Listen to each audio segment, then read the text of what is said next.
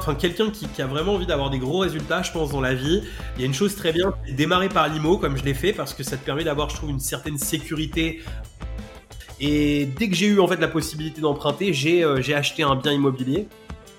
Je me suis mis à faire du locatif, mais du locatif rentable. À l'année, j'avais un business à côté, j'étais pas forcément encore dans l'état d'esprit location courte durée. J'ai commencé à faire ça et à acheter tant que la banque m'a dit oui en fait je me suis dit, bah, je vais y aller, on va voir. J'ai commencé à le faire avec un petit appartement. Et je me suis dit, tant qu'à faire, je ne peux pas acheter des grosses surfaces. Pour avoir une grosse rentabilité sur une petite surface, il n'y a qu'une seule solution, en fait, c'est la location courte durée.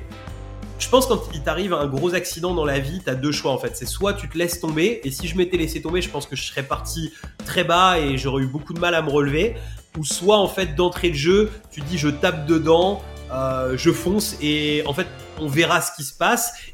Hello et bienvenue dans le podcast La Bonne Fortune. Cette émission te donne les clés pour prendre en main tes finances personnelles.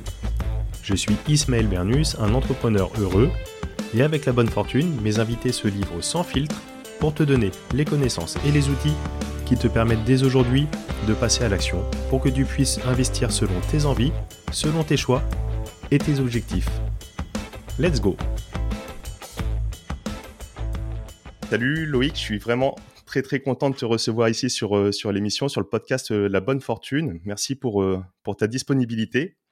Bah salut Ismaël, ça me fait super plaisir aussi que tu m'invites. C'est un, c'est un grand plaisir, j'espère, et c'est même sûr, on va passer un super moment ensemble. À fond. du coup, je, voulais voir avec toi, il y a énormément de, de, choses parce que tu, tu es vraiment quelqu'un quelqu'un d'inspirant. je, voulais voir déjà avant de commencer, si je te dis pas de bêtises, donc tu as 36 ans, tu es originaire de Rouen sur, la côte normande. Et donc, tu es, es, un fervent investisseur et notamment dans, dans le domaine de l'immobilier. Donc, Juste avant, si tu peux te présenter peut-être un petit peu et, de voir un petit peu si on peut remonter dans le temps sur euh, les origines, qu'est-ce qui t'a amené à, mettre le doigt dans l'engrenage et, puis après on verra sur ton parcours. avec, avec plaisir, avec plaisir. Euh, donc effectivement, euh, j'ai 36 ans, j'ai grandi, j'ai grandi à Rouen, tu t'es pas trompé, nickel. du coup, j'ai démarré l'investissement assez jeune. à un an près, j'ai un doute si c'est à 22 ou 23 ans que j'ai pris la, la première décision d'investir. En fait, moi, j'ai d'une famille qui était assez modeste. J'ai jamais manqué de rien, mais euh, si tu veux, j'ai toujours vu mes parents. Euh, en fait, eux, ils avaient cet esprit, tu sais, euh, de la sécurité de l'emploi. C'est-à-dire que même si on est payé au SMIC ou à peine au-dessus, si on a la sécurité de l'emploi, notre vie ira bien et génial. Enfin, je veux dire, je, je ne les juge absolument pas pour ça, mais personnellement, en fait, je me suis rendu compte euh, petit qui avait plein de choses euh, que euh, j'avais envie de faire et qui n'étaient pas forcément possibles. je sais que tu vois, je sais pas aller à Disney, faire des trucs, tu vois, un petit peu. En plus, j'avais fait un choix de me mettre dans un secteur, tu sais, d'école où il fallait que j'aille dans un secteur d'école qui soit bon, donc plutôt mhm. avec des gens qui avaient de l'argent. Et du coup, moi, je les voyais faire des trucs de fou. Et enfin, l'impression dans ma tête de gamin, tu vois. Et voilà. Bon, après, j'ai souffert, souffert de rien. Franchement, trop génial. J'adore mes parents. Ils m'ont inculqué des tonnes de trucs super.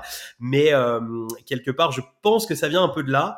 Où du coup, je les ai vus saigner quand même pas mal pour euh, essayer d'acheter une maison et pour euh, pour faire ça. Et je me suis vite rendu compte que l'immobilier, c'était quand même quelque chose bah, qui qui avait une certaine valeur et que mmh bah, les avoir vus démarrer un peu tard pour tout ça, je me suis dit peut-être que justement euh, ce serait intelligent de démarrer ça peut-être plus tôt. Et dès que j'ai eu en fait la possibilité d'emprunter, j'ai euh, j'ai acheté un bien immobilier. Et ce que j'ai fait en fait, c'est que je voulais vivre à un endroit en particulier mais c'était pas possible, c'était trop cher, euh, c'était pas du tout dans mon dans mon budget. Et de suite, je me suis dit bah le meilleur moyen, c'est peut-être finalement d'acheter un endroit où j'ai pas forcément envie de vivre, apporter de la valeur à ce que je vais faire, le revendre et avec ce cash en fait racheter là où j'ai envie. Tu vois, au départ, c'est pas du tout une envie. Enfin, le premier investissement, c'est pas forcément une envie de faire de l'argent avec ça. Enfin, Mmh si, mais il y a un besoin en face, en fait. tu Ouais, ouais, il il il y a la motivation, heu, à côté, ouais. OK, super, super intéressant. Donc du coup, heu, ouais, je pense qu'on a, tu vois, on a un parcours un petit peu similaire. Déjà, on est sur des générations, similaires.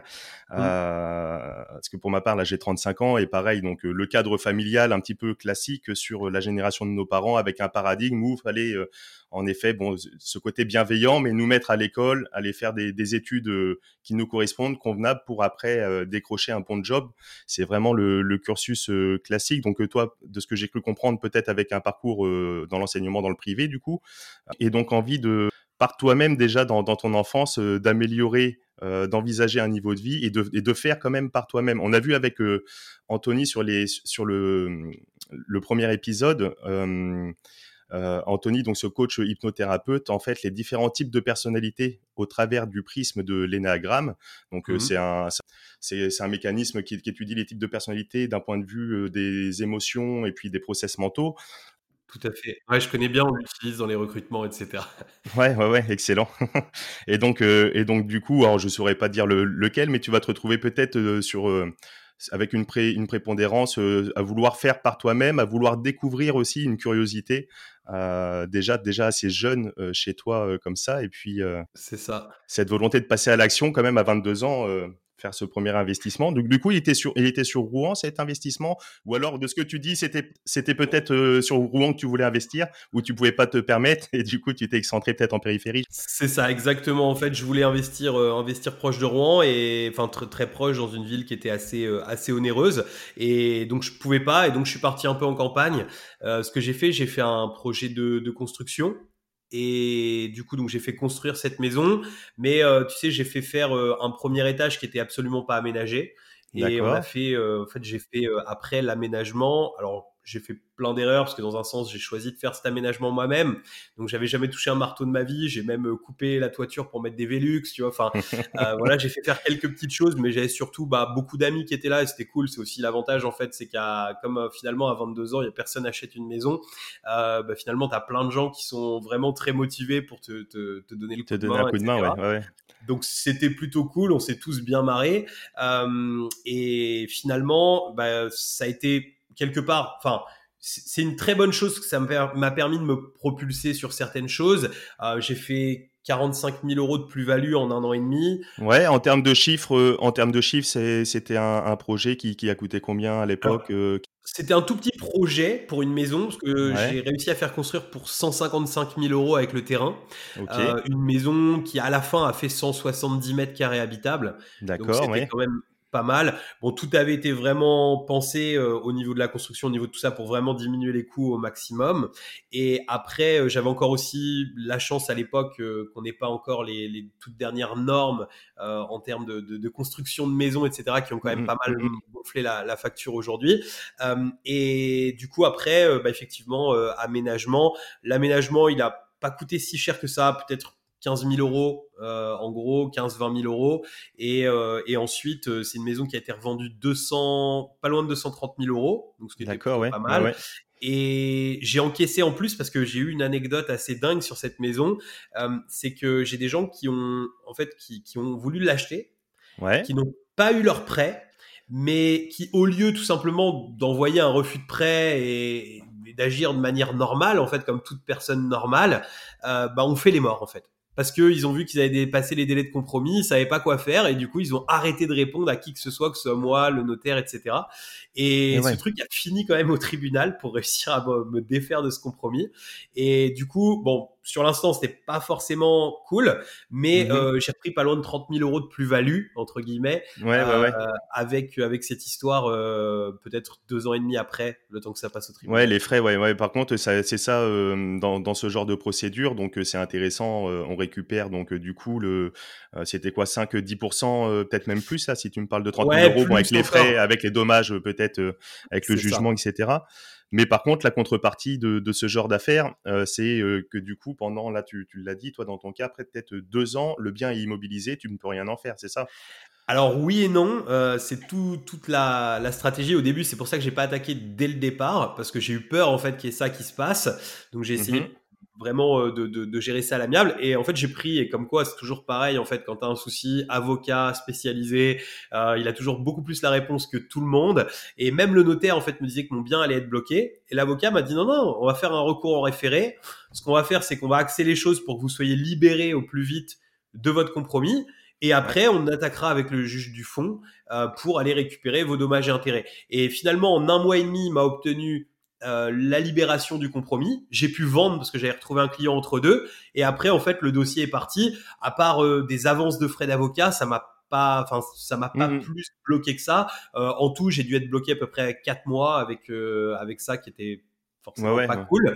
Mais bon, ça s'est plutôt bien fini. J'aurais préféré, parce que je, par expérience, je sais que euh, j'étais quelques fois au tribunal euh, euh, par le business ou par des choses.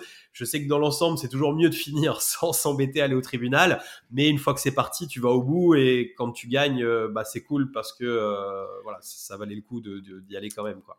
Ok, ok, ok. Donc, euh, donc ce premier bien, une bonne expérience d'un point de vue, on va dire, euh, de, de chiffre, de rentabilité. Et donc, euh, suite à ça, forcément, là, tu as mis le doigt dans l'engrenage. Une bonne, une bonne première expérience. on en revient, pareil, encore une fois, ce qu'on, qu'on expliquait sur le précédent épisode avec la méthode CAR.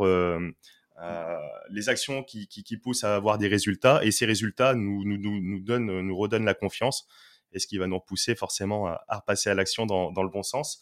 Euh, suite à ça, donc j'imagine que tu as enchaîné et que tu as fait, euh, as fait plusieurs, euh, as fait plusieurs biens et, et tu, tu, tu, tu, fais pas que de l'achat-revente parce que tu, tu as ton programme, tu as un programme de formation sur bon, l'immobilier qui est, qui, est, qui est, relativement complet et mais tu t'es axé en tout cas démarqué sur sur YouTube, notamment au travers la location saisonnière ou même courte durée dans son ensemble, tout à fait.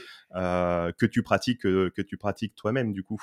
Ouais, alors si tu veux, je t'explique comment le cheminement en quelques mots euh, de, de, ce qui m'a amené de passer un peu de d'achat-revente, tu vois, de, de, de, résidence principale à faire de la location courte durée. En fait, euh, j'avais pas forcément compris que tu pouvais à l'époque faire de l'argent en louant un bien. C'est-à-dire que pour moi, dans ma tête, c'était les gens, ils investissaient, tu sais, avec en mettant de l'argent chaque mois de leur poche et peut-être ils auraient un bien à la retraite. Et du coup, j'ai fait un deuxième achat-revente de résidence principale, un troisième achat-revente de résidence principale en pas très longtemps. Donc là, j'ai le notaire en fait qui m'a attrapé en me disant euh, attention à la requalification. Voilà, vous êtes mignon, mais il va falloir calmer un peu le truc. Et euh, j'ai monté une société, euh, ma première société qui n'avait rien à voir dans les télécoms, euh, qui avait vraiment rien à voir avec l'IMO. Et à ce moment-là, en fait, j'ai eu la chance de rencontrer une personne qui avait euh, vraiment beaucoup investi. Et premier réflexe, peut-être un peu idiot, euh, la personne avait plus de 100 lots.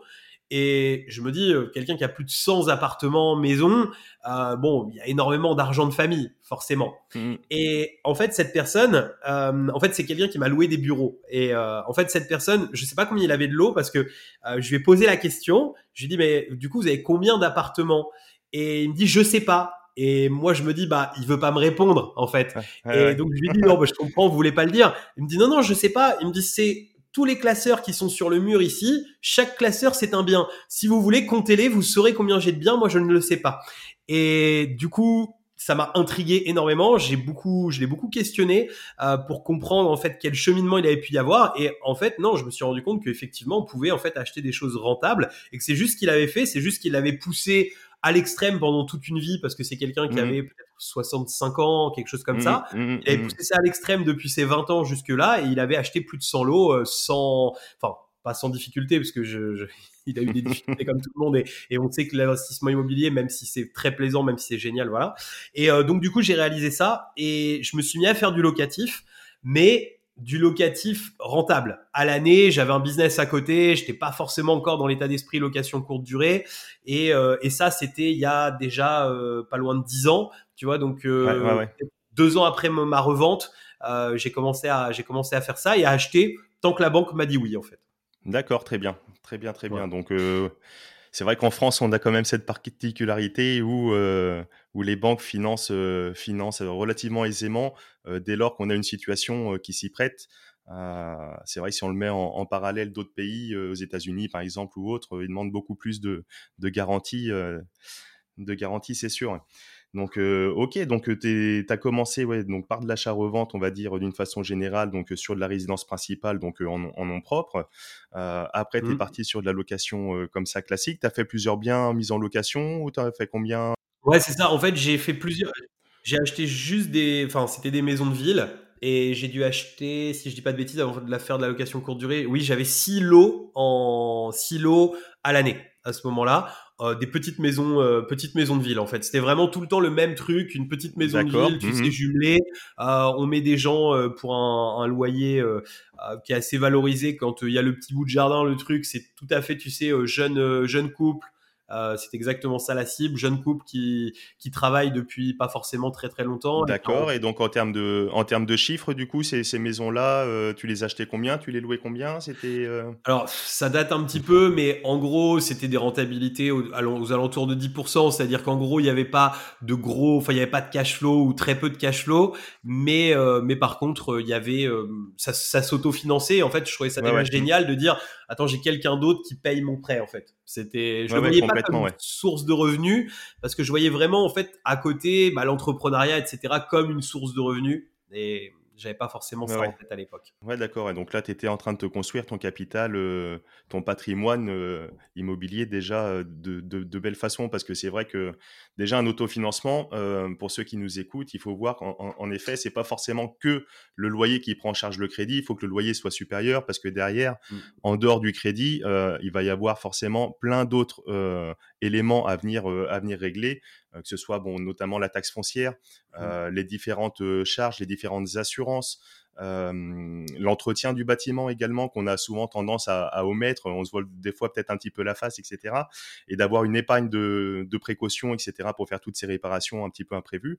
Et donc, euh, et, donc déjà, si c'est vrai que si, si, la location prend en charge déjà tous ces frais, mmh. euh, sur des locations classiques, on tourne de toute manière le, le point grosso modo de, de delta. Après, faut voir, ça dépend des situations, etc. Mais il se situe aux alentours de de aller 10% en, brut euh, de rentabilité qui fait qu'on est plus ou moins euh, plus ou moins à l'équilibre. Donc euh, oui, c'était déjà de belles opérations. À, l'époque, pour illustrer juste ton propos, effectivement, j'ai aussi réalisé qu'il fallait plutôt gagner un peu d'argent parce que justement j'ai eu un peu cette manière au départ de, de calculer. Je suis toujours assez fonceur euh, j'y vais. Euh, ah bah génial ça s'autofinance c'est super. Mais euh, tu penses pas que le jour où il y a les gouttières qui sont qui sont bouchées que tu as les gouttières à reprendre que tu as la toiture qui peut avoir un souci que tu as la chaudière qui pose un problème tout ça ça a un certain coût. Et ça va même plus loin. Je vois beaucoup de gens des fois faire du meublé à l'équilibre. Bah les meubles par exemple ça dure pas 20 ans ou 25 ans de crédit. Si on les a empruntés au démarrage il y a un mhm. moment, il faudra renouveler des choses, peut-être au bout de 5 ans, peut-être au bout de 10 ans, peut-être au bout de 15 ans, mais c'est sûr que tu n'arriveras pas à louer 25 années ou 20 années avec euh, avec les mêmes meubles dedans et voilà. Donc euh, ça c'est vrai que pour les gens qui nous écoutent, je vous attire votre attention, faites du cash, il faut un max de cash sur ces euh, sur, sur sur ces biens en location parce que il y a des coûts inhérents et c'est pas comme une action que tu vas acheter et l'action quoi qu'il se passe voilà, il y a, y a, pas de frais supplémentaires qui vont se rajouter. Là, il y a des, des petites choses, on est sur du, du concret. Tout à fait, ouais, du concret. D'une part en termes euh, financiers, en termes, mais également en termes de, de temps, de présence, ou mmh. alors déjà de, de, construire euh, une équipe derrière qui puisse euh, intervenir. Encore une fois, on en revient à ce que tu disais tout à l'heure avec les professionnels, que ce soit notaires, avocats, etc., de s'entourer de, de, bonnes personnes pour être très très bien conseillés pour enchaîner. Ben là, c'est pareil, de, s'entourer de, bons artisans sur qui on peut se reposer euh, pour, pour, faire, pour faire le nécessaire. Parce que c'est vrai que après, ça peut être très très énergivore également en termes de temps. quoi. C'est vrai, tout à fait. Cool, cool. Et, si tu veux, je te, je, te, je te, fais le parallèle du coup pour arriver à la location courte durée. Il me reste une étape. Euh, c'est en gros ce qui s'est passé, c'est que j'avais mon entreprise qui était en, en route et j'ai euh, malheureusement dû liquider cette entreprise. En fait, j'ai, je suis vraiment monté très fort en puissance avec cette entreprise et cette entreprise a été une véritable euh, réussite les deux premières années. Mais mmh derrière, pour plein de raisons, en partie moi, en partie, euh, en partie le, le, marché, etc., qui était parce que c'était un marché qui était assez novateur, etc. C'est dans les télécoms, je vais pas rentrer dans le détail. Et euh, du coup, j'ai dû mettre cette société en fait en liquidation judiciaire. Donc euh, là, j'arrive à 30 ans, c'était il y a 6 ans, liquidation. Mhm. Et en gros, bah, tu sais, quand tu liquides et que tu es entrepreneur, maintenant, je crois que c'est un peu différent, mais en tout cas, à l'époque, bah, t'as pas le droit au chômage, en fait. Mhm. Et là, j'ai euh, grosse remise en question, notamment bah, j'ai dû trouver des sources de revenus et j'ai fait un truc qui était génial, c'est que bah, j'avais plusieurs prêts immobiliers en cours et j'ai pu mettre le stop crédit en fait sur ces différents prêts immobiliers ce qui m'a dégagé en fait parce que même si c'est bien n'avait pas de marge euh, quelque part tous les mois ou très peu Mhm, bah, en fait mhm. là ça m'a dégagé de la marge parce que je me suis mis à toucher pleinement mes loyers sans avoir de, de, de frais enfin de, de, de remboursement de crédit en face Ouais, ouais, et ouais. ça m'a permis en fait effectivement de bah, de vivre en fait et de comprendre ce que j'avais envie de faire et après, bah, justement, je me suis dit l'immobilier c'est génial, c'est ce qui vient de me sauver entre guillemets. Euh, sinon, je- je- j'aurais très certainement dû retourner euh, travailler en tant que salarié ou autre. Et je me suis dit vas-y, il faut que je fasse plus d'IMO. Sauf que bah, liquidation judiciaire en cours. T'imagines Mhm. bien que vis-à-vis des banques, c'est pas l'idéal. Mais je me suis dit bah je vais y aller, on va voir. Et j'ai commencé à le faire avec un petit appartement. Et je me suis dit tant qu'à faire, j'ai je peux pas acheter des grosses surfaces. Pour avoir une grosse rentabilité sur une petite surface, il y a qu'une seule solution. En fait, c'est la location courte durée. Et du coup, j'ai euh, signé un compromis, je crois, à 46 500 euros. Donc, tu vois, Ouais. vraiment un, un petit prix sur un studio. Euh, et euh, été chasser les banques. Et là, en fait, refus, refus, refus. Et je crois, je veux pas dire de bêtises, j'ai dû faire 17 banques. Euh, C'est-à-dire que j'ai même fait, tu sais, plusieurs agences d'une même banque en fait, mais euh, Mhm. plusieurs CIC, plusieurs crédits mutuels. Et là, j'ai une conseillère du CIC qui m'a dit Ouais, c'est bon, on vous suit. et là, boum, quoi. C'était euh, et c'est vrai que c'est- c'est hallucinant, surtout quand tu es dans une situation comme ça. S'il y a des gens qui nous écoutent, qui, qui ont peut-être des difficultés financières, qui ont peut-être des, des problématiques euh, particulières qui font, qui, qui pensent qu'ils peuvent être- pas être financés. Franchement, on est à plus de 2500 personnes formées euh, sur l'investissement IMO. On a vu des trucs de dingue, des gens qui sont en intérim, des gens qui sont euh, dans des vraiment des situations pas si ouf que ça. Bon, je dis pas à tout le monde d'aller signer des compromis et de foncer, mais si on est déterminé, qu'on n'est pas sur des trop gros prix, euh, qu'on a une bonne manière d'exprimer les choses, qu'on a fait les choses comme un professionnel, il y a vraiment des choses qui peuvent être faites sans même être être quelque part un peu finançable de base. J'étais pas interdit bancaire, hein, je le précise bien. C'était Ouais, simplement ouais, sur bien sûr. société.com, il y avait marqué euh, voilà liquidation en cours. Mais euh, mais voilà. Et donc là, ça a été possible. Premier investissement en courte durée en route. C'est très très intéressant est-ce que ce que tu dis de, de voir comme ça qu'on s'arrête pas forcément devant le, le premier obstacle qui nous vient et, et la persévérance en effet euh, c'est c'est une belle leçon ouais. Et à ce moment-là de ta vie tu t'es pas senti quand même un petit peu euh, même en, en difficulté euh, donc li- liquidation judiciaire euh, de ta boîte donc euh, pas accès au chômage etc. Tu te reposes simplement sur l'immobilier euh, tu t'es pas senti en, danger des fois un petit peu d'être peut-être trop trop exposé sur l'immobilier, de se dire tiens si parce que soit tu n'avais euh, tu n'avais plus de crédit, est-ce que tu as activé donc l'option euh, euh, les options que tu peux tu peux utiliser dans certains cas en fonction des contrats qu'on a sur les prêts avec des pauses de mensualité. Par contre, ces pauses donc souvent elles sont pas euh, indéfinies bien sûr. On peut pas ça serait trop ça serait trop Exactement. trop, 12 mois, j'avais eu. ouais. trop beau. Souvent, c'est limité. Ouais, c'est ça. C'est et puis en fonction de la situation, mais contractuellement, peut-être on peut pas dépasser souvent Mm. deux ans euh, du prêt, etc. Euh, tu, oui, tu t'es pas senti en difficulté de se dire tiens, si si le locataire paye pas, je suis, je fais comment là maintenant? Bah alors euh, oui et non. Euh, C'est-à-dire que ça a été un peu, tu sais, euh, quand j'ai eu la, la chute de cette entreprise, en gros, je suis passé de euh, peut-être je prenais 5000 euros de salaire, je m'étais retrouvé un peu du jour au lendemain. J'avais jamais trop eu d'argent de ma vie, je me retrouvais avec 5000 euros de salaire, ce qui était vraiment énorme que je me prenais. Enfin énorme pour moi à l'époque, c'était voilà. Mais je dépensais énormément et du coup, euh, je gagnais 5000, mais en fait, euh, je dépensais 5 ou 6, tu vois, euh, plus Mhm. que voilà, j'ai plus tendance à presque plus dépenser que ce que je gagnais.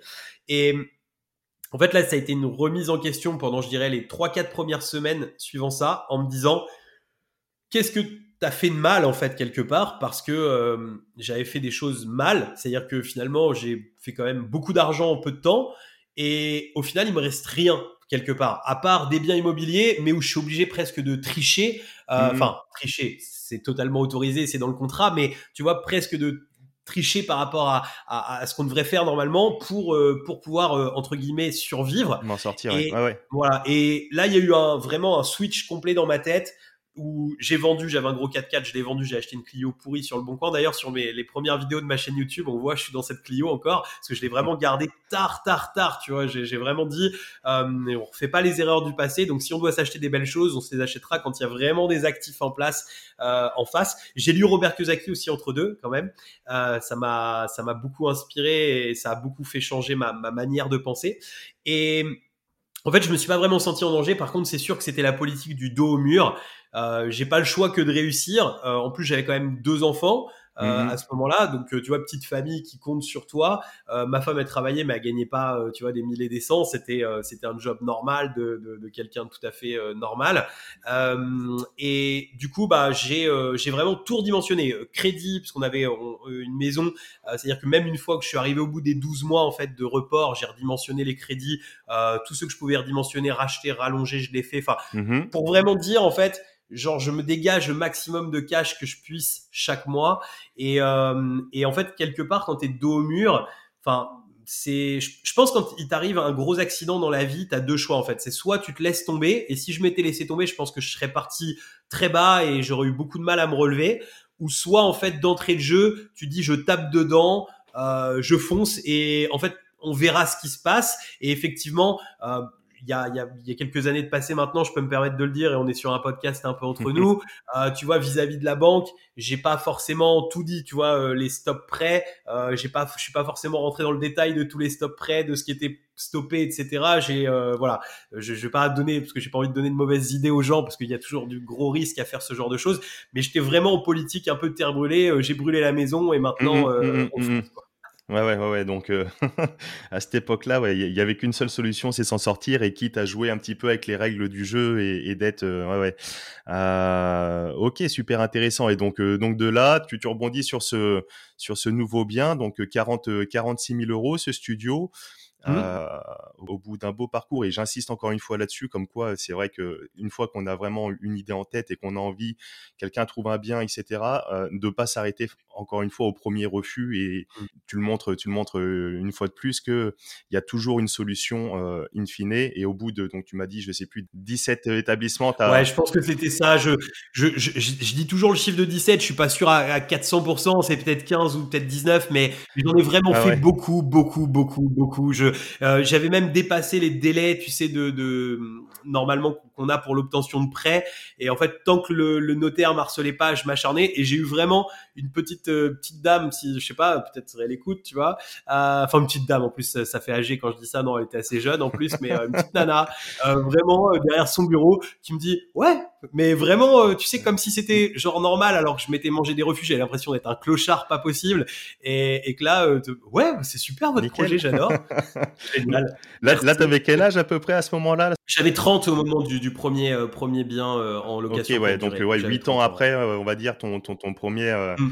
ta première opération sur, sur cette maison. Donc, parce que bon, là, on, on le raconte comme ça, c'est vrai, en, en, bout de 20 minutes, on a l'impression que c'est facile, c'est simple et que c'est fluide, mais, mais ça prend quand même du temps. encore une fois, l'immobilier, c'est mm. vrai, c'est magique, on peut faire des, des choses extraordinaires. Euh, mais c'est comme pour tout, ça demande de l'engagement, ça demande du travail aussi et, euh, et un, un, un, apprentissage très très important pour pouvoir euh, pour pouvoir avancer, enchaîner. Ouais. Mmh. Et donc sur sur la courte durée, donc parce que ça c'est un sujet aussi qui qui m'est cher, je pratique je pratique également et c'est ce qui m'a permis notamment également de, de, switcher un petit peu sur sur mon ancien taf. Alors moi je me suis pas retrouvé dos au mur de la même façon, ça s'est fait de façon beaucoup plus beaucoup plus souple, mais euh, tu, tu, peux nous parler un petit peu donc de, ces, chiffres, comment tu fais, pourquoi, et est-ce qu'il en est aussi aujourd'hui dans, ce contexte que ça va être intéressant de, voir. Donc ce premier, ce premier bien, ce premier studio, 46 000 euros, et donc tu, décides de, de l'exploiter. Donc avec Airbnb, c'était, c'était euh, il y a, tu dis, il y a, il y a six ans. Il y a six ans. Alors en fait, ce qui se passe, c'est que il y a y a six ans, hum, personne parle de tout ça sur Internet. Euh, tu vois, il y a, a, pas du tout euh, cette, culture qu'on peut avoir aujourd'hui et l'accès à l'information. C'est ce qui est génial en fait. Euh, c'est Robert Kiyosaki d'ailleurs qui dit qu'on est à l'ère de l'information et que c'est ça qui a la plus grande valeur. Il a, je pense, vraiment tout à fait raison. Il n'y a pas cette information, donc du coup, je suis pas sûr, tu vois, que ça va marcher. Je me souviens, je faisais des prévisions en me disant non mais attends, regarde, il suffit de vendre 10 nuits et en fait, tu vas déjà largement repayer le crédit. Donc euh, c'est une bonne idée, c'est un bon investissement. D'ailleurs, je l'ai vraiment présenté comme ça en fait au niveau des banques, en leur expliquant euh, plus un projet entrepreneurial mm qu'autre chose. Donc j'achète 46 500, euh, un peu de frais de notaire, euh, un peu de travaux. Alors pareil, je fais des travaux un petit peu à la à la minimum à l'époque. J'ai réussi en fait à meubler frais de notaire, etc. pour un crédit de 58 000 euros, si je pas de bêtises, 57 000, 58 000 euros, j'ai plus exactement le chiffre à, l'euro près en tête. Mais voilà, donc j'en ai fait un peu moi-même, j'ai fait la salle de bain euh, en partie euh, avec un ami. Enfin, j'ai mis un peu la main à la pâte, je savais que j'étais limité en termes de, budget max, il fallait, il fallait que les choses elles se passent. Et aussi, je voulais limiter la casse parce que en fait, même si tu as posé tous les chiffres sur le mhm. papier, et je pense que beaucoup de gens, et peut-être toi aussi, tu as, cette idée-là, euh, en fait, tant que tu as, posé les chiffres sur le papier, mais quand c'est le premier, t'as beau avoir tous les curseurs qui sont ouverts, il y a toujours un petit truc dans ta tête. Tant que t'as pas touché la première nuit et que t'as pas vu que ça marche vraiment, t'as toujours ce petit doute en te disant est-ce que j'ai pas fait une connerie ou est-ce que euh, voilà est-ce que c'était réellement la peine d'engager ça Tout à fait, ouais. je, je, vois en ce moment même dans mon entourage euh, des personnes qui, qui mettent le doigt euh, dans l'engrenage, qui mettent le pied à l'étrier et, tu, et tu vois ça, toi tu vois les chiffres de sur le côté etc. Ah, pas de problème, les yeux fermés, fonce t'es facile et tant, tant que, comme tu le dis, tant que t'as pas ce premier loyer, mais ce qui est, ce qui est logique, quoi, ce qui c'est ce qui vient récompenser en quelque sorte. Euh. Donc, euh, donc là, sur un budget à 60 000 euros, et donc tu arrives à exploiter ça, grosso modo, en termes de, de, location, de loyer derrière. Alors, euh, bah, en fait, comme en plus à l'époque il y avait très peu de Airbnb, euh, assez grosse explosion. Je crois que le premier mois de location, genre je le mets, je me mange un trois semaines pour 1400 euh, euros, un truc comme ça tout de suite, avec enchaînement derrière. Et c'est un bien qui rapidement se met à faire 2000 euros par mois de, de, loyer, ah avec des 30 jours remplis. Enfin, la folie comme il faut génial. Et là, je suis même sur le cul parce que je m'attendais pas en fait à remplir autant. C'est-à-dire que moi, j'avais fait des prévisions à 10, 12 jours, 15 jours. Euh, j'avais des, des, moyennes que j'avais été chercher de euh, ça. D'ailleurs, vous pouvez le faire. Ça rassure, je trouve, pas mal le cerveau euh, de voir un petit peu les offices de tourisme s'ils ont des des mhm. moyennes de nuit qui sont vendues. Donc je voyais que les gens avaient des moyennes de 15 jours et j'avais pas fait, j'avais fait un beau bien, mais j'avais pas fait un truc exceptionnel du tout. C'est-à-dire que j'avais quand même tout fait un petit peu. J'avais pas repeint le salon, il était tout en blanc, je l'avais laissé en blanc.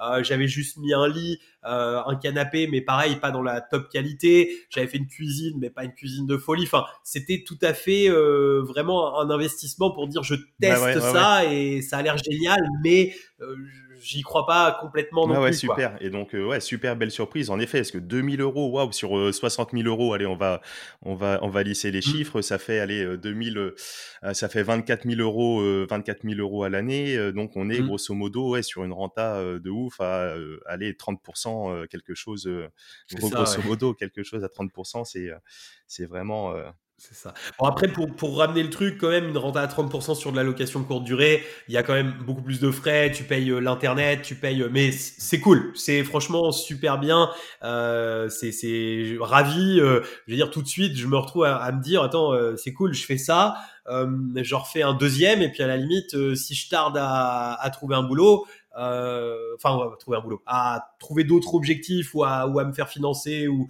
ou à monter une nouvelle entreprise ou à faire un nouveau truc pas grave en fait. J'ai ma sécurité, elle est là en mmh, fait. Mmh, mmh, exactement, exactement. Mes crédits peuvent se remettre en route. Ouais, ouais exactement. Ouais, parce que ouais, comme tu le dis, il y a, y a, les autres frais, etc. Là, on parlait de 30%. Bon, allez, si c'est sur toute l'année à 2000 euros, etc.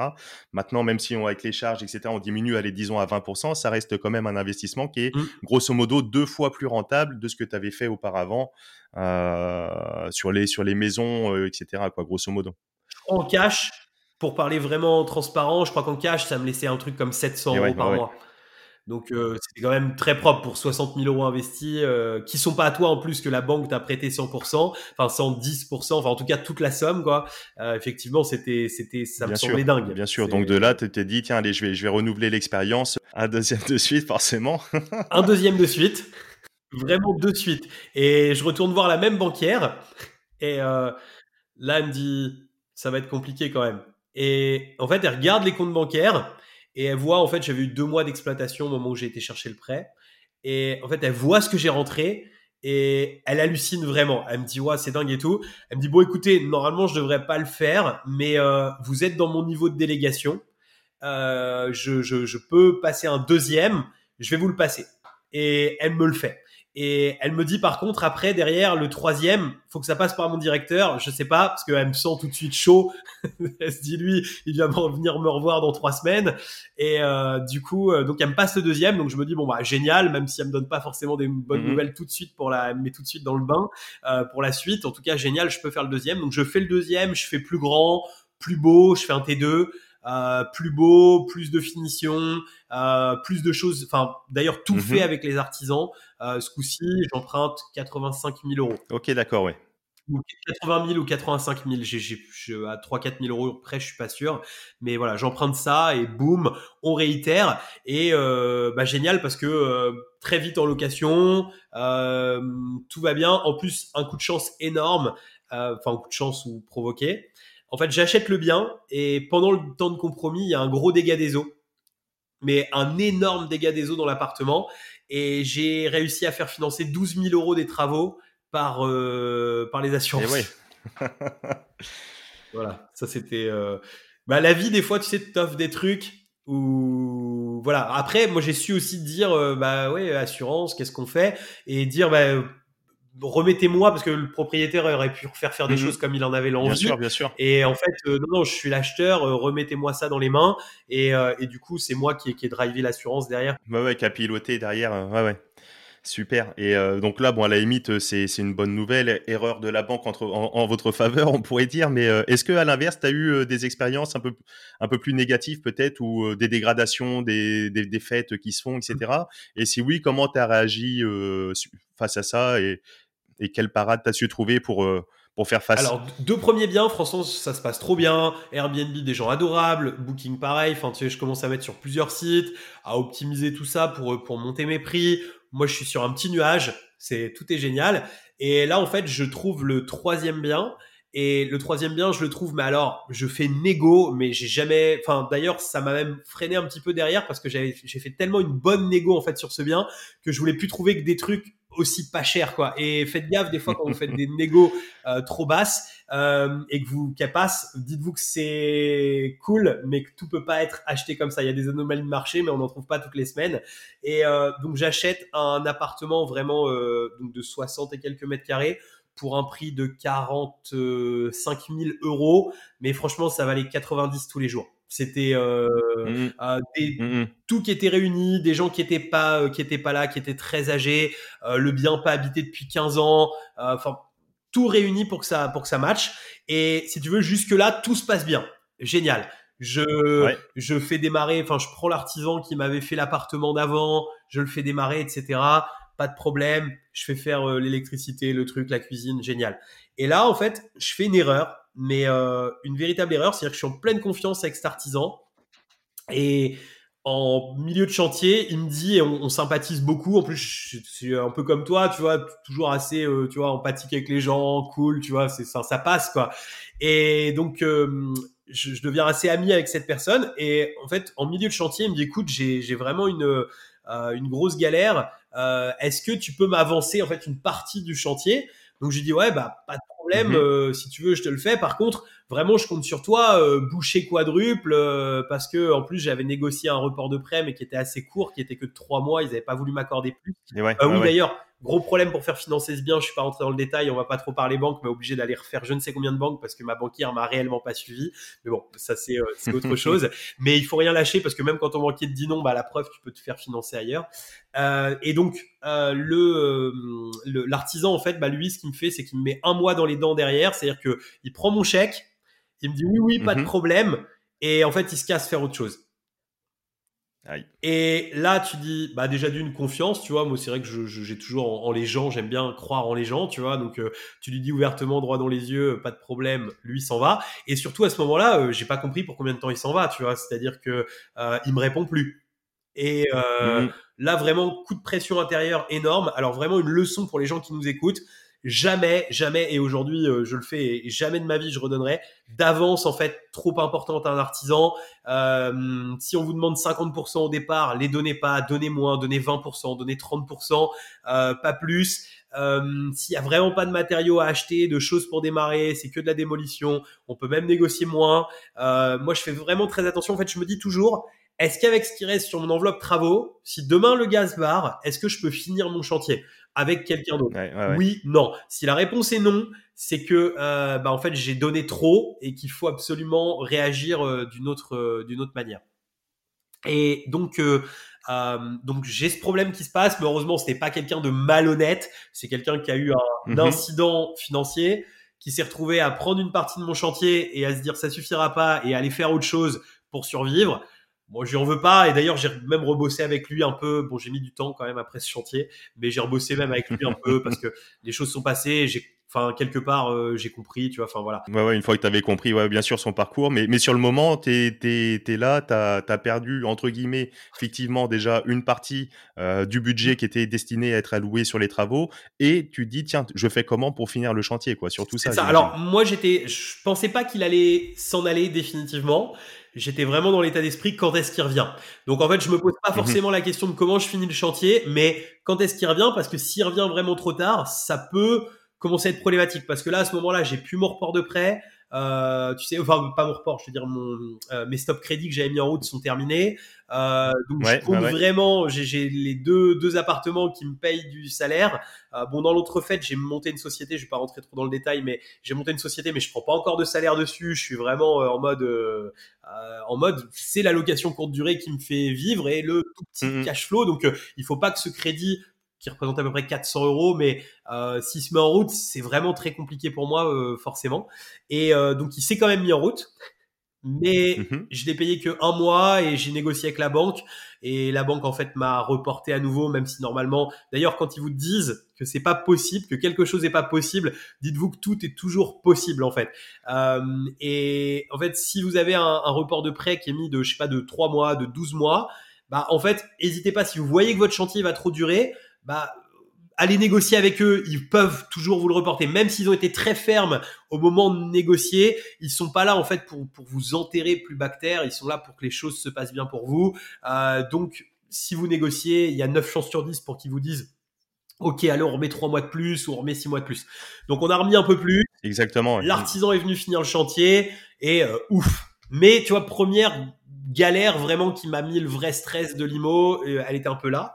Et euh, avec quand même ma maison où j'avais dû attaquer les gens, euh, mais il y a vraiment longtemps avant, euh, et dont on a parlé au début. Et donc deuxième euh, deuxième chose, je mets en location ce bien et euh, je fais mhm. un truc un peu idiot, je sais pas pourquoi, mais parce que c'était un plus grand appartement, il était assez cher. Je me dis bah je vais le mettre un peu moins cher pour démarrer, pour prendre assez vite des commentaires. Et là en fait première location que je prends, je me fais défoncer l'appartement. Mais quand je te dis défoncer, euh, douche en verre explosée, du sang partout sur la, dans l'appartement, euh, mm-hmm. traces de clopes écrasées sur euh, la nouvelle cuisine.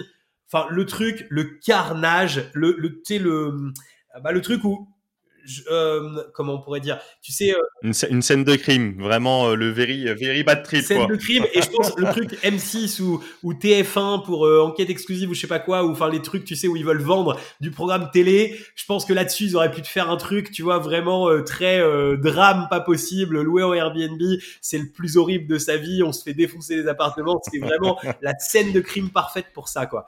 Et, et du coup en plus des gens qui doivent arriver quelques heures plus tard et en plus, euh, moi, pas là. Je suis parti en week-end.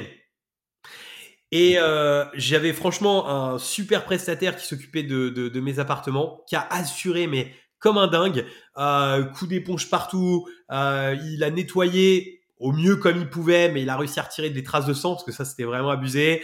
Euh, nettoyer le verre de la douche, euh, même si c'était pas nickel nickel, mais 99% était retiré, on en a retrouvé euh, longtemps après, tu sais, derrière des meubles ou des trucs. Euh, Acheter un rideau, tu sais, en urgence pour remettre un rideau de douche. Enfin bref, il a réussi à faire rentrer les locataires avec une heure de retard, mais d'après. Et euh, du coup, euh, génial en fait, génial parce que le, le, le, truc est fait quoi. Et, euh, et par contre, pour cette problématique, bah, j'ai fait intervenir l'assurance Airbnb Donc c'est juste pour mmh rassurer que euh, c'est sûr que ça me serait arrivé sur le premier bien, j'aurais vraiment été dégoûté, mais j'avais déjà accueilli vraiment beaucoup beaucoup de gens et tout s'était toujours très bien passé. J'avais jamais eu besoin de prendre sur une caution, tout avait été vraiment très cool. Et ce que j'explique là, faut pas que ça fasse peur aux gens. C'est des choses qui peuvent arriver, mais pas pire que. Bien sûr, bien sûr. Au, contraire, c'est bien, c'est bien d'être en transparence parce que ça fait partie aussi, euh, ça fait partie aussi du game et donc euh, ouais ouais. Mais mais donc il y a des solutions. Donc tu t'es retourné sur l'assurance Airbnb. C'est ça. Et et eux t'ont suivi sans, sans souci. ils ont... ouais, en fait, il y a eu juste une problématique, c'est que la personne devait connaître la faille, c'est-à-dire qu'il a euh, désactivé son compte Airbnb de suite. Et du coup, Airbnb pouvait plus le pomper euh, en termes de, de, de, RIB perso à lui. En fait, la, carte bancaire qui est enregistrée dans Airbnb pouvait plus pomper dessus à partir du moment où tu désactives le compte. Donc, je pense qu'il connaissait le truc pour, euh, pour avoir fait mhm, ça à ce mhm. point-là. Et du coup, euh, bah, effectivement, il y a une garantie haute chez Airbnb euh, qui peut couvrir jusqu'à plusieurs millions, je crois, ou au moins un million. Et euh, ouais, c'est un million, il me semble. La garantie, s'arrête à un million. déjà conséquent. Et du coup, bah en fait, euh, j'ai fait fonctionner ça. Alors, euh, beaucoup d'allers-retours, c'est pas hyper facile. Bah, c'est logique aussi. Ils veulent voir où ils mettent leur argent. Et moi, je me suis dit, bah attends, euh, ils vont, euh, ils vont me la mettre, euh, un petit peu, tu sais, côté assurance, ils vont, ils vont me mettre des vétustés, des trucs, des machins, alors que tout était neuf. Donc j'ai vraiment tout gonflé à bloc. J'en ai mis pour 4000 euros de frais, il y en avait plutôt pour 2000. Et finalement, excellente surprise, je me fais rembourser 4000. Je me fais rembourser de l'intégralité de ce que je leur avais soumis, avec peut-être 4-5 jours d'aller-retour. Euh, donc là, euh, youpi, trop bien, euh, génial, parce que je fais même finalement de la marge. C'était pas l'objectif, mais euh, je fais de la marge. Ouais, ouais bien sûr. Ouais, T'avais eu peur d'avoir vraiment quelque chose de dégressif et, et donc t'avais anticipé en ce sens et t'as eu une nouvelle fois une belle surprise. ouais, ouais. Ok, ok. Donc là, encore une fois, euh, important d'être bien entouré. Euh, donc là, toi, c'était ton prestataire qui t'a quand même euh, fait le job comme ça à distance. Et, puis derrière, après, bon, il y a les démarches administratives, etc., qui se mettent en route. Mais il y a, toujours des, solutions à pallier. Alors, c'est vraiment pas le but. Il hein, faut faire attention. Et j'imagine qu'il y a peut-être des secteurs de location qui sont peut-être plus à éviter que d'autres. je sais pas pour faire la fête. sur la région parisienne ou, ou autre. Enfin même, sans a priori, j'en sais rien. Et après, il y a peut-être des techniques aussi pour, se prémunir de ça. Peut-être, euh, euh, je sais que moi, par exemple, euh, ça m'arrive de, temps à autre, quand je veux vraiment pas être embêté, par exemple, le week-end, je mets minimum deux nuits le vendredi ou le samedi soir, parce que souvent les jeunes font plus la fête le vendredi, le samedi, etc. Et je sais que par exemple là pour le premier de l'an, le, jour du réveillon, j'avais bloqué, j'avais j'avais lancé minimum deux nuits de réservation parce que là, je me suis dit, tiens, la, personne qui va réserver 2, 3, 4 nuits, ça va être plus une famille de passage, etc. Et je ne serais pas embêté, plutôt qu'une seule nuit one shot euh, le 31 décembre, où là, on prend peut-être un peu plus, euh, on s'expose peut-être plus à avoir des réservations un peu plus euh, festives et, avoir quelques désagréments. C'est ça. Bah, nous, ce qu'on constate, c'est Grands appartements, en général, c'est là où il y a le plus forcément. C'est-à-dire que plus l'appartement est grand. Euh, sur des studios d'été 2 il y a quand même moins la problématique qui se pose, euh, même si ça peut arriver, mais ça se pose moins. Et effectivement, le truc le plus radical, en fait, c'est le de nuit, euh, le de nuit pour le week-end. Euh, moi, j'avais jamais eu de soucis spécialement de, de fêtes, de choses à part bon, tu vois cette anecdote là que j'ai racontée, bon qui, qui, est pas cool et voilà, mais qui, qui, fait partie de un peu du business. Et finalement, le, le, temps que ça m'a pris par rapport à finalement les 2000 euros que j'ai pris, tu vois, mon temps a été largement euh, récompensé. Mmh. Mais en fait, là, on constate, c'est avec Covid, tu sais, on parlait un petit peu au début, avec l'effet Covid, on a un petit peu plus de réservations proches. Et c'est vrai que moi, sur les grands appartements, là, ils sont tous en deux nuits mini le week-end, euh, parce que justement, on a eu un petit peu plus de problèmes de fêtes et de soirées qu'on n'avait pas auparavant qu'on a eu un petit peu plus là avec le Covid. Euh, peut-être, je pense, les appartements, comme il y a moins de touristes étrangers, sont bookés un petit peu plus à la dernière minute. Même si on continue à vraiment très bien remplir, on est plus facilement booké par des gens qui du coup sont proches, qui d'habitude réservaient un peu à la dernière minute, mais euh, bah, nos mm. mes appartements, ils n'étaient jamais dispo pour eux à cette époque, et aujourd'hui ils le sont. Et du coup, bah, plus tendance à avoir ça. Euh, donc moi, c'est vrai que tranquillité d'esprit, surtout en fait, euh, je l'ai pas fait sur les appartements que j'ai en immeuble Par contre, c'est sur Mhm. les appartements en copro en fait où j'ai mis euh, des deux nuits mini euh, pour éviter tout incident avec les copros parce que euh, parce que c'est galère, parce que c'est pas l'objectif, parce que ça, autant que je délègue beaucoup de choses, autant que l'incident copro c'est quand même plus compliqué. Il y a 9 chances sur 10 que moi je les prenne en ligne. Et aujourd'hui, je suis partisan euh, de de- de- d'avoir un esprit assez assez assez serein et Assez tranquille, ouais, ouais, bien sûr. ouais. la tête et les choses faut qu'elles soient simples et qu'elles coulent quoi.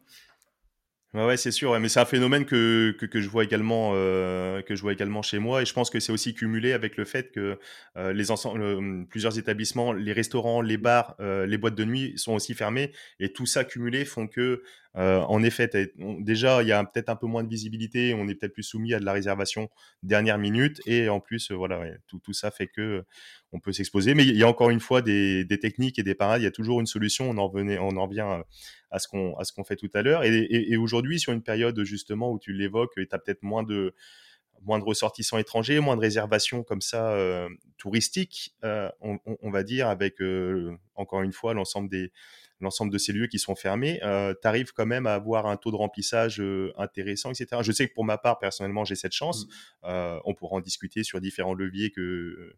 Mais, mais, mais, toi, comment ça se passe et quelles sont deux trois petites euh, ouais, bah est... et pourquoi et quelles sont quelles techniques que tu pourrais donner pour pour que ça fonctionne dans cette période un petit peu de couvre-feu, de confinement, etc., etc. Alors, en fait, aujourd'hui, moi, je sais que j'ai toujours prôné un peu, tu sais, l'idéal, c'était de trouver des secteurs où tu avais à la fois des pros, euh, et j'adore les pros parce que ça loue toute l'année, les pros, et où tu avais aussi éventuellement des touristes.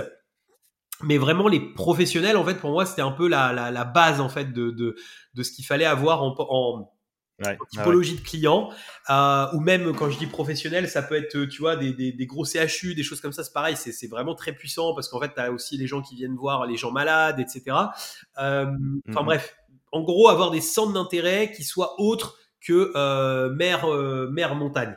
Même si ça marche très bien, je dis pas du tout le contraire, mais en fait, ta, saison, elle est sur quelque chose de plus court et euh, voilà. Alors, j'avais un, pour moi, dans ma tête, jusqu'à il y a quelques mois. Euh, parce que tu sais, on n'a pas les retours, nous, même si on a beaucoup de clients euh, dans nos programmes, on n'a pas les retours immédiats de, de, de ce qui s'est passé pour eux. Et en fait. Ouais, je te coupe, ouais. je, je, fais juste un petit point pour que les auditeurs comprennent bien. Euh, pour ceux qui ne connaissent pas Loïc, Loïc a, a, des, un programme de formation immobilière en ligne qu'il a développé, notamment avec, avec ta chaîne YouTube, mmh. qui marche très très bien. Donc, tu le disais tout à l'heure, quand tu t'es lancé dans le Airbnb, tu as, as, dû lancer peut-être ton accompagnement, ta formation, etc. Tu étais un des pionniers hein, sur, le secteur. Euh, tu disais, bon, allez, en, en 2000, j'ai plus la, la, date, mais disons 2012, etc. Il n'y avait pas grand-chose. Il y avait peut-être euh, Elise Franck qui avait sorti son livre aussi, mmh. etc. Mais c'est peut-être la, la, seule, la seule personne une des rares personnes. Et donc, tu es un pionnier. Et donc, tu as mis un programme, tu as un grand programme de formation, d'accompagnement. Euh, voilà, donc c'est assez important de, de, de, le préciser et pour ceux qui seraient amenés à découvrir. La plupart de nos clients, en fait, font, euh, font de la location courte durée parce que euh. Démarrer, pour moi, c'est vraiment la stratégie qui est la plus, euh, la plus, la plus rentable et c'est là où on va faire le plus de cash au mètre carré, en fait. Donc, quelque part, autant l'utiliser euh, et de manière automatisée. C'est-à-dire qu'en gros, l'idée, c'est d'apprendre aux gens, en fait, à, à, la, à être le moins dépendant possible, en fait, de, de, enfin, que les appartements soient les moins dépendants possible de leurs actions à eux, que ce soit un maximum, en fait, délégué, automatisé avec des outils, etc. Et en fait, donc, on a un peu plus de 2500 clients qui, aujourd'hui, dans nos programmes. Donc, on a quand même une vision Yep. du marché français et étranger, parce qu'on a aussi des clients euh, qui sont à l'étranger, qui ont, qui ont des, des, biens en Espagne, euh, Canada et autres. Mais euh, en tout cas, on a une vision du marché qui est, qui est plutôt bonne. Et effectivement, comme je disais, j'ai un petit peu de recul. Enfin, des fois, on a un peu de retard. C'est-à-dire que, par exemple, ce qui se passe en août, je ne le sais pas en temps réel, en août, partout, tu vois. Mais on, va avoir les remontées, euh, tu vois, en septembre, par exemple, de, de, de, ce qui s'est passé pour chacun. Et finalement, même les personnes qui étaient en mode touriste, euh, il y, a un, y a un certain pleur euh, qui peut exister sur les derniers mois de l'année 2020 euh, ou sur Mhm. 2021 avec les confinements multiples, etc. Mais par exemple, l'été de cet été, pour la plupart, a été le plus bel été qu'ils ont jamais fait, pour beaucoup en tout cas. Alors il y a peut-être des gens qui nous écoutent dont ça n'a pas été le cas, j'en suis désolé pour eux, mais si on doit faire une moyenne en fait générale, tout le monde a fait un excellent été et, et même avec euh, des, des, pour beaucoup des records de vente qu'ils avaient jamais atteints parce que bah, les gens sont partis en France, même si c'était plus les étrangers qu'on avait, on avait des Français qui eux ne partaient pas à l'étranger. Euh, moi le premier, je pars tout le temps à l'étranger. Cet été, pour, euh, je suis parti en France. Complètement, ouais. Mais je te rejoins, je rejoins ton analyse pleinement. Moi, je sais que personnellement, c'était également mon cas, alors que je suis sur une zone à Poitiers, enfin, qui, qui n'a rien de, de, spécialement très très touristique, hormis le gros pôle du Futuroscope qui va qui va drainer du monde. Mais c'était également mon, mon, mon, cas euh, pour pour cet été, et c'est vrai que c'est ouais ça peut être particulier dans, une période comme ça, ça peut être contre-intuitif. Et c'est très important ce que tu disais tout à l'heure. C'est pas forcément euh, que, simplement les zones euh, touristiques, mer, montagne, etc., qui s'y prêtent très très bien. Il y a également euh, les, les, villes ou les villes moyennes où, il y a certaines soit grosses entreprises, CHU, etc., où il y a, comme tu dis, de cibler des professionnels. Il y a une certaine récurrence à la location. Et c'est vrai que c'est pas forcément ce qu'on ce qu'on va peut-être avoir à l'idée quand on pense location courte durée, Airbnb. On va plutôt penser peut-être euh, plus facilement vacances, etc. Mais mais c'est pas du tout pas du tout ça. Et en plus en période Covid, euh, peut-être l'intérêt que que toi tu as, dû remarquer également, euh, là une grosse un gros un gros apport de valeur sur toutes ces locations là, notamment comparé aux, chaînes hôtelières, c'est l'apport d'un logement complet avec notamment cet aspect cuisine avec les restaurants, etc qui sont fermés, ça facilite le fait de se faire à manger. C'est tout con, hein, mais un appartement où il y a une cuisine, on peut se faire à manger, ben ça, ça, ça draine du monde, etc. Et je sais que j'ai eu des, des, demandes en ce sens, quoi. Vous avez bien une cuisine, etc. Il y a beaucoup de gens en fait qui se sont mis à consommer de l'appartement quand consommaient pas en fait auparavant, des professionnels, etc. Qui, qui, avaient tendance parce que de toute façon ils allaient manger au restaurant, c'était remboursé par la boîte, et qui là du coup, même s'ils se font livrer en fait à manger, ils savent que c'est beaucoup plus simple s'ils ont une cuisine sur place ils vont avoir les assiettes sur place, ils vont avoir la vaisselle pour relaver le truc, ils sont pas embêtés. Et euh, moi, le premier, euh, je bouge beaucoup euh, et, mhm. je sais que je me vois pas en fait bouger sans cuisine quand les restos sont fermés, c'est impossible. Le reste du temps, c'est vrai que ça m'arrive régulièrement. J'aime bien les beaux hôtels, tu vois, c'est un autre charme aussi que l'appartement, c'est cool. mais mais là en ce moment, bah non, pas du tout envie de prendre un bel hôtel sans cuisine, quoi. C'est mettez-moi une cuisine dans l'appart, c'est c'est essentiel. Effectivement, t'as raison. Ouais. Et Là, en fait, euh, effectivement, moi, j'ai toujours prôné et doublement en ce moment, euh, c'est sûr que c'est ce qu'il faut avoir en, en parc, euh, c'est des, des, des, des, logements qui, qui fonctionnent comme ça. Mais aussi pour aller plus loin, nous on le voit, on a, on a beaucoup de gens qui sont dans des villes même de 10 000, 20 000, 30 000 habitants. Et pareil, Airbnb fonctionne. Euh, par exemple, je pense à un de nos clients qui cartonne de folie dans une toute petite ville qui a 10 000 habitants, mais il y a un EHPAD à côté. Et en fait, il en est à son septième lot. Je dis, bah, à un moment, il va nous saturer, il va saturer sa ville. Bah, il en est au septième lot et il loue, il est toujours plein. Euh, et au final, c'est l'EHPAD. Alors, deux types de clients. Soit les gens qui viennent voir les personnes âgées qui sont un peu loin et qui vont rester un petit moment parce que malheureusement les gens vont moins bien, parce que X, parce que Y. Des gens sur la plus courte durée qui viennent tout simplement voir pour deux jours et aussi euh, bah, des personnes en fait qui sont euh, embauchées euh, ou qui euh, nouvellement embauchées ou qui euh, qui vont venir travailler quelques temps là ici, des travaux qui sont réalisés. En fait, on se rend pas compte, mais un, un établissement euh, ou plusieurs établissements, ça, ça draine en fait un nombre de gens assez, euh, assez dingue. Alors une grosse usine, là, j'en parle même pas, c'est, euh, c'est, des, mmh, mmh, mmh. centaines de. Les centrales nucléaires également, il y a, il y a énormément de, d'attractivité, euh, que ce soit sur les centrales, Dunkerque, enfin dans, dans notre coin, Chinon, Civaux, etc. Et c'est vraiment un gros pôle d'activité avec énormément de, de, travaux, de missions de courte durée, un mois, deux mois, trois mois, et ça draine énormément de volume également. C'est ça. Et en fait, du petit jusqu'au plus gros, en fait, il y a vraiment des des choses euh, qui sont euh, voilà, il faut aller le vérifier en amont évidemment. Il faut pas euh, se dire ah super j'ai un EHPAD, je vais investir. Mais mais franchement aujourd'hui c'est même on voit des rentabilités énormes des fois dans des villes comme ça ouais de 10 000 habitants où c'est louer des prix monstrueux parce qu'il y a que ça en fait parce qu'il n'y a pas de concurrence mmh aujourd'hui du tout. Ouais, c'est super intéressant ce que tu dis parce que c'est vrai qu'encore une fois, c'est pas forcément euh, intuitif euh, de prime abord, c'est pas ce à, quoi on pourrait penser. Et donc, euh, pour en revenir sur, sur les chiffres qu'on évoquait tout à l'heure, de, de, faire un petit investissement comme ça qui puisse rapporter 10, 15, 20, 30% de rentabilité en fonction, en fonction du montage, de, de l'opportunité. Enfin voilà, c'est quand même quelque chose qui se regarde. Un, un, exemple, un ami frontière suisse je dirais pas où, comme ça c'est grand, tu vois, ça va éviter qu'on le... Frontière suisse. Euh, enfin en gros, il l'achète à 1008-2000 du mètre carré, ce qui est pas ouf parce que c'est un tout petit village euh, frontière suisse. Bon, frontière suisse c'est un peu plus cher, donc euh, il y a des villages de France où tu vas trouver à 1000 ou même bien en dessous de 1000, mais frontière suisse il y a quand même un petit peu plus de potentiel. Euh, du T2, il loue ça 110, 120 euros la nuit sans avoir mis de jacuzzi ni rien.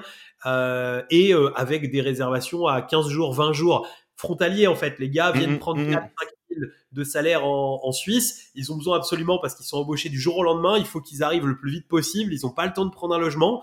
Bah, il y a rien en fait, il y a que ça. Et ouais, ouais, ouais. On y va, on paye. excellent, excellent. Et donc euh, pour en revenir, donc euh, après on pourra peut-être évoquer ton, ton programme de formation, euh, parce que là on l'a on, l'a abordé juste juste comme ça. Mais pour en revenir sur ton sur ton parcours donc d'investisseur donc personnel, donc de l'achat-revente, de la location classique, on voit le processus. Après donc cette cette période avec ta boîte un petit peu retrouver dos au mur où là tu, tu te lances avec ce nouvel investissement de plus petite taille, etc., où tu lances donc la courte durée. Et, aujourd'hui, sur l'immobilier, tu, es sur d'autres investissements Alors en fait, j'ai bon, j'ai de l'allocation courte durée aujourd'hui en parc, euh, j'ai qui sont réellement 100% à moi. J'ai 8 lots qui sont tu vois, en courte durée à, à 100%. Et en, en, nom propre ou en société? Alors, je, 3 en nom propre, 5 en société sur courte durée. Il y en a un sixième là qui arrive parce que euh, en fait je dis 5, il y en a 6 d'acheter, mais euh, voilà, 5, enfin 8 euh, d'acheter, mais 9 en, voilà, en réalité. et sinon après en fait j'ai des investissements qui sont en association. type type SCI et sur lesquels j'ai je fais de la location à l'année mais en fait des choix qui sont des choix de secteur en fait, qui sont plus sur du placement patrimonial long terme, enfin moyen terme, c'est-à-dire qu'il y a quand même mhm. des possibilités de revente, mais euh, c'est des endroits qui, fait, pour moi, en fait, j'ai misé sur ces endroits euh, en France euh, pour pour une montée en fait en, gamme. Et voilà, aujourd'hui, j'ai un parc qui fait 26 lots en tout, 26 lots IMO. D'accord, d'accord, d'accord. T'as déjà investi sur Poitiers? Euh, Poitiers, non, j'ai rien à Poitiers. Il y a, un gros potentiel à Poitiers, effectivement. On en discute alors. des choses possibles à faire, effectivement. Tout à fait.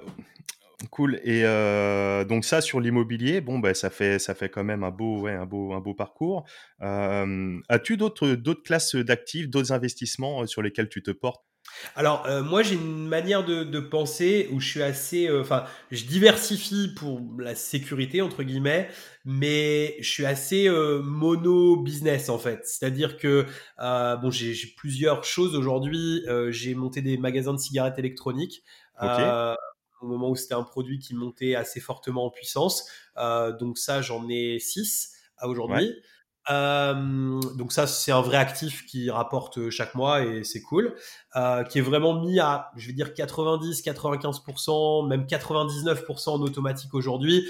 Euh, j'ai vraiment surtout un regard en fait là-dessus. Euh, J'y ai bossé, hein, j'ai vraiment monté le premier euh, où je l'ai tenu pendant à peu près 6-7 mois, et puis au fur et à mesure, je me suis retiré. Et en fait, c'est un peu ça, c'est-à-dire que moi, je monte quelque chose et en fait, c'est ma question après, c'est comment j'en sors en fait. C'est-à-dire que je vais vraiment mouiller beaucoup la chemise.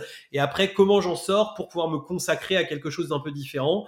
Euh, et donc, donc j'ai euh, ces magasins de cigarettes électroniques, j'ai ces investissements immobiliers en courte durée et en plus longue durée. Mmh euh, j'ai une société de conciergerie, mais dans laquelle j'ai juste des parts qui est juste fait en fait pour euh, mes investissements que j'ai et les investissements d'un autre ami avec qui on est, euh, on est associé sur d'autres choses, pas sur la courte durée, mais en tout cas, voilà, on l'a, on a, on a fait ce, ce projet euh, euh pour ça, mais ça, pareil, c'est 100%. Enfin, je, là, je mets même pas 1% ma tête dedans, je mets pas du tout ma tête dedans. Euh, et j'ai euh, aussi donc de des placements en bourse, mais qui sont vraiment faits de manière très, comment dire, très très passif.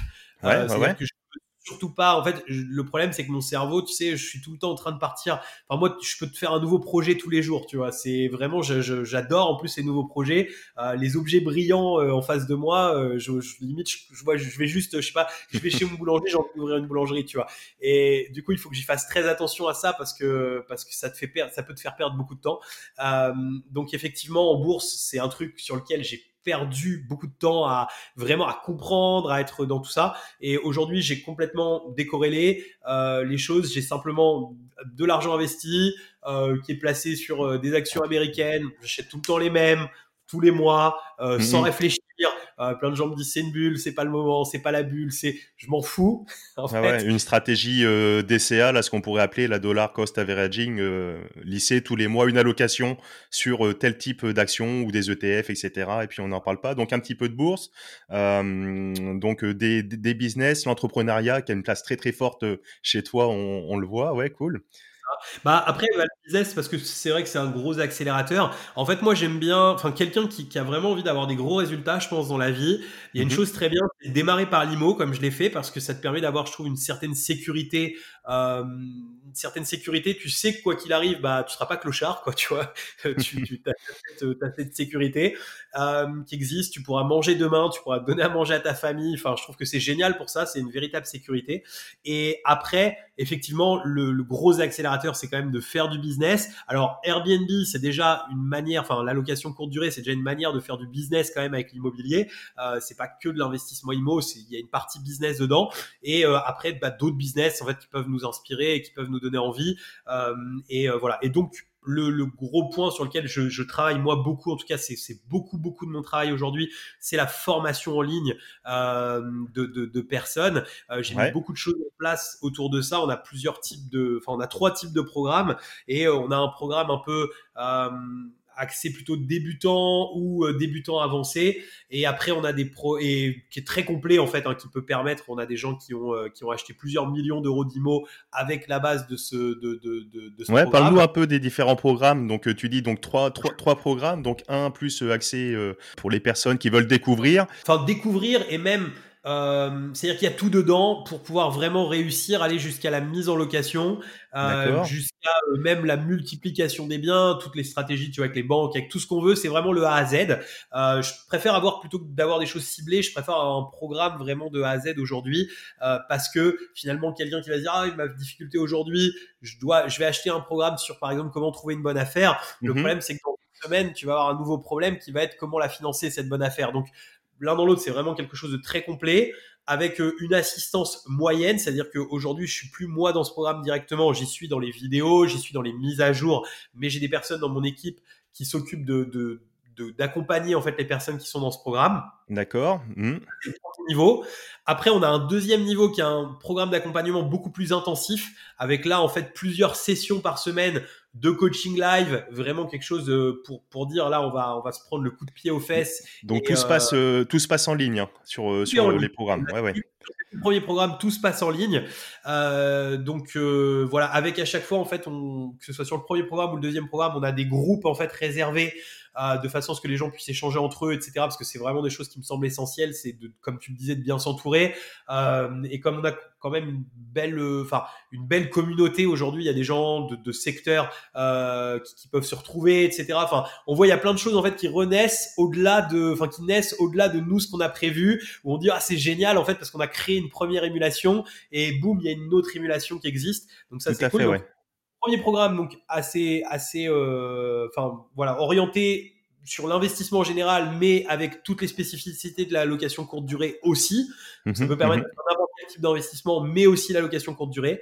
Deuxième programme, là, un accompagnement avec des coachs, donc des coachs qui ont réussi, qui sont indépendants financièrement, euh, qui ont quitté euh, leur job ou qui ont fait le choix de le garder, mais qui ont très largement remplacé euh, l'équivalent de leur salaire. Donc mhm, ça, c'est des sont vraiment là plusieurs fois par semaine pour les personnes.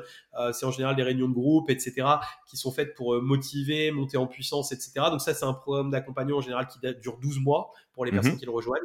Et après, j'ai un mastermind immobilier qui est là pour euh, des investisseurs avancés. et ça, là, il y a des rencontres physiques. Donc là, c'est vraiment moi qui le drive. Celui-ci, je suis, je suis à 100% dans ce programme. Euh, et euh, du coup, euh, donc sur le programme intermédiaire, ça m'arrive d'intervenir, etc. Mais c'est quand même les coachs avant tout qui, qui ont. Là, c'est vraiment moi. Et c'est un petit groupe, c'est 20 personnes. Je prends pas plus de 20 pour une question de temps. En fait, ça, je le fais plus pas forcément directement pour l'argent, mais plus pour m'éclater parce que euh, j'adore en fait, tu vois, côtoyer, bah comme tu vois là on échange et tout, c'est super bien sûr, bien sûr. J'adore côtoyer des personnes qui le font et en même temps, bah si je peux les aider à passer, tu vois, la marche supérieure et en même temps s'ils peuvent aussi m'aider, euh, et aussi même des certaines choses. Euh, il y, a, y, a, une personne qui est dans le mastermind et qui on a fait des investissements ensemble. Enfin, tu vois, voilà, il y a des trucs qui peuvent se faire. Il y a des gens dans le mastermind qui ont investi ensemble. Enfin, voilà, c'est une espèce d'émulation euh, mmh, mmh, mmh. qui, qui, est plutôt, en fait, c'est un petit peu, tu sais, tu, tu, peux, tu rentres dans le premier, tu suis avec le deuxième, et éventuellement, tu peux venir dans ce troisième programme une fois que tu as une grosse réussite, tu y verras un intérêt, voilà. Excellent, bah super, c'est super complet. Et pour euh, que les auditeurs euh, sachent aussi en toute transparence, j'ai moi-même été donc euh, partisan et donc j'ai participé à un des premiers programmes que tu avais lancé justement sur l'automatisation de la courte durée. Et donc bah, j'en profite tiens, pour te remercier une nouvelle fois parce que c'est vrai que ça m'a vraiment énormément servi pour mettre en place notamment tout ce qui était l'automatisation de la courte durée pour déléguer, gagner du temps.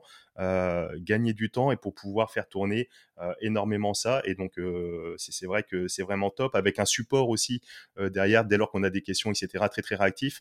Donc, il y a vraiment de la qualité. Et je dis ça vraiment en toute transparence. Il n'y a rien qui est prévu avec Loïc. Il n'y a pas de sponsoring. Il n'y a, rien du tout. avec Ismaël, c'est une relation toute. voilà. Et de toute façon, je suis pas venu là pour, pour faire de la pub pour mes programmes. C'est-à-dire mmh qu'aujourd'hui, génial si on en parle, tu vois. Euh, mais euh, moi, avant tout, je suis venu là pour discuter IMO. On a Aujourd'hui, juste pour donner un peu une idée, on est euh, centre de formation professionnelle agréé par l'État. C'est-à-dire que je veux vraiment qu'on ait cette professionnalisation qui existe, ça nous oblige à certains process, certaines choses vraiment importantes. et également, j'ai 17 personnes dans l'équipe avec moi. C'est juste pour donner un peu l'ampleur où voilà, l'idée c'est pas d'aller faire de la publicité, d'aller faire des choses là-dessus. Non, du tout, mais c'est vrai que c'est quand même. Mm, mm. Alors, on a des méthodes d'acquisition, mais c'est génial parce qu'en fait, c'est la meilleure chose que tu fais parce que c'est de la recommandation et merci de le faire parce que euh, de, de, dire que tu en as été content euh, parce que c'est la meilleure des pubs quoi qu'il arrive quoi. À fond, à fond. Et c'est dans tous les cas, c'est super important de, de, de, se former, que, que ça passe par euh, l'investissement dans l'un de dans l'un de ces programmes de formation en ligne. Ça peut être par par des lectures, hein, des, des, livres, des, articles, etc. Euh, d'étudier un petit peu la fiscalité, d'étudier, enfin tout ça, d'échanger, de, se former. Et donc euh, c'est vraiment très très important pour éviter de euh, de faire des bêtises, même au-delà de ça, pour, euh, pour faire, pour, pour réaliser des, choses vraiment extraordinaires, parce qu'encore une fois, que ce soit l'immobilier ou, d'autres types d'investissements, mais en particulier l'immobilier, on est là aujourd'hui ensemble sur ce sujet notamment, euh, c'est très très très très puissant. Euh, il y a vraiment des très belles choses à faire, donc ouais, c'est cool. Je pense, moi, tu vois, qu'on peut, on peut tout faire sans se former avec des formations payantes ou des choses. Euh, on peut arriver à tout trouver aujourd'hui. L'information, elle existe partout. Le problème, c'est de faire le tri dans cette information. Et en fait, le gros avantage d'une formation en ligne, moi je le vois le premier, hein, j'ai dépensé, euh, je pense, peut-être, j'en sais rien, peut-être 100 000 euros dans des formations en ligne euh, ou peut-être même plus. C'est hallucinant le volume. Et puis bon, comme il y a les équipes aussi, etc. mais je vois, c'est des accélérateurs de dingue. En fait, tu as, as quelqu'un qui a eu le même problème que toi avant et lui ce qu'il a fait bah, il, a il a essuyé tous ses problèmes il a trouvé les meilleures solutions et il t'a tout remis dans l'ordre et il t'a dit mm-hmm. étape 1 fait ça étape 2 fait ça étape 3 fait ça et ça c'est vraiment génial maintenant euh, moi j'étais partisan je te jure au début où tout, ce truc de formation en ligne est sorti j'avais surtout pas envie d'en acheter tu vois je me disais euh, euh, je voyais les américains en fait au moment où j'ai lancé du business en ligne qui te vendaient des formations, je disais ah non, je vais aller gratter les trucs gratuits et tout. Et le jour en fait où j'ai commencé à acheter le premier programme euh, de formation, je me suis rendu compte que c'était un accélérateur de dingue et j'ai dit mais qu'est-ce que j'ai été con? Mais euh, voilà, mais après c'est pareil, c'était dans mon apprentissage et c'était euh, c'était comme ça, tu vois. Bien sûr, et puis y aller aussi par étapes et c'est une bonne chose aussi et ouais ouais c'est très très bien. Mais c'est vrai que comme tu le dis, ces, programmes qui sont structurés etc. C'est quand même c'est quand même autre chose. ah, super intéressant. Est-ce que sur le sur le thème de l'investissement en règle générale, il y a une classe d'actifs, un type d'investissement que tu ne ferais pas? Mmh, non, pas particulièrement. Je t'avoue, en fait, comme je m'intéresse pas forcément, parce que je me dis que mon cerveau est mieux occupé, tu vois, à, autre chose, euh, bah du coup, je, je je vais pas aller sur des actifs plus pour ça.